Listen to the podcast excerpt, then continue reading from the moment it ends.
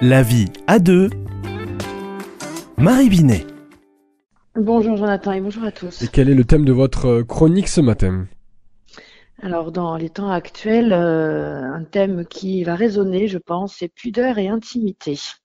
Alors de quoi, de comment on fait pour justement euh, traiter ce cas surtout en ce moment?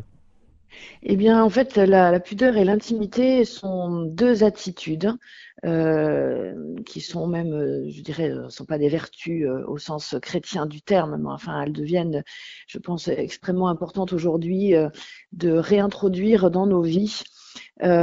parce que la pudeur et l'intimité sont comme, en tout cas la pudeur est un voile qui protège l'intimité et l'intimité c'est cette part personnelle, secrète, qui permet de se dire, euh, de se confier en termes émotionnels, en termes affectifs, et de se donner en termes aussi euh, affectifs et physiques dans, euh, un choix avec une personne, ou une partenaire, avec qui on, a vraiment le désir de partager quelque chose de profond.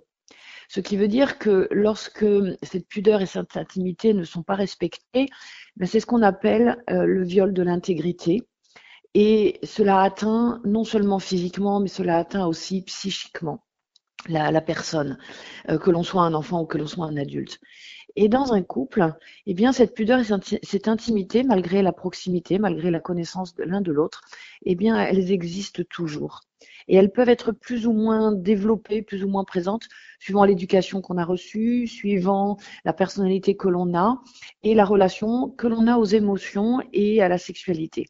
Alors, c'est d'abord personnel, ça va se vivre en couple et ça va se vivre en famille. Il y a dans les, certaines familles dans lesquelles on peut se balader assez facilement en culotte, en slip ou même tout nu, et dans d'autres, au contraire, où on ne montre rien du tout, et même pas jusqu'à ce que l'on peut ressentir.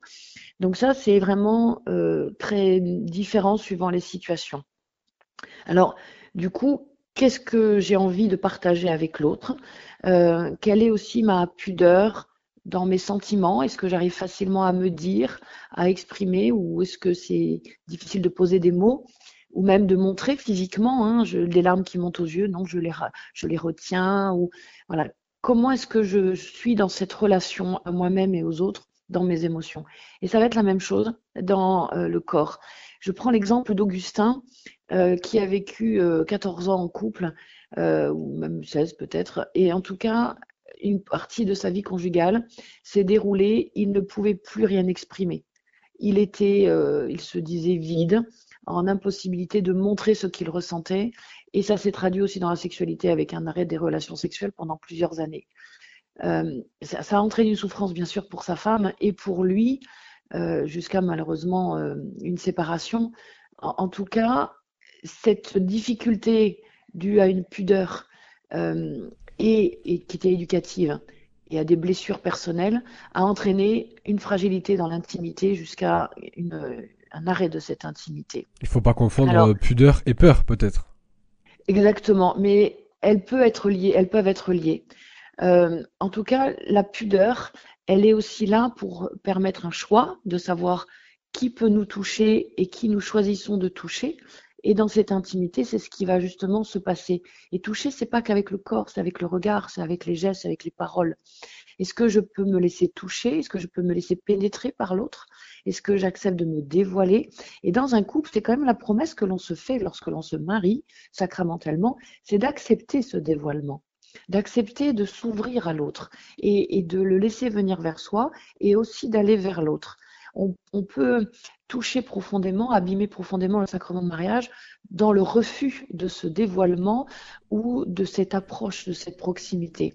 Alors est-ce qu'aujourd'hui, je me donne et je reçois entièrement ou en partie? Merci beaucoup Marie Binet pour euh, cette chronique. On vous retrouve la semaine prochaine.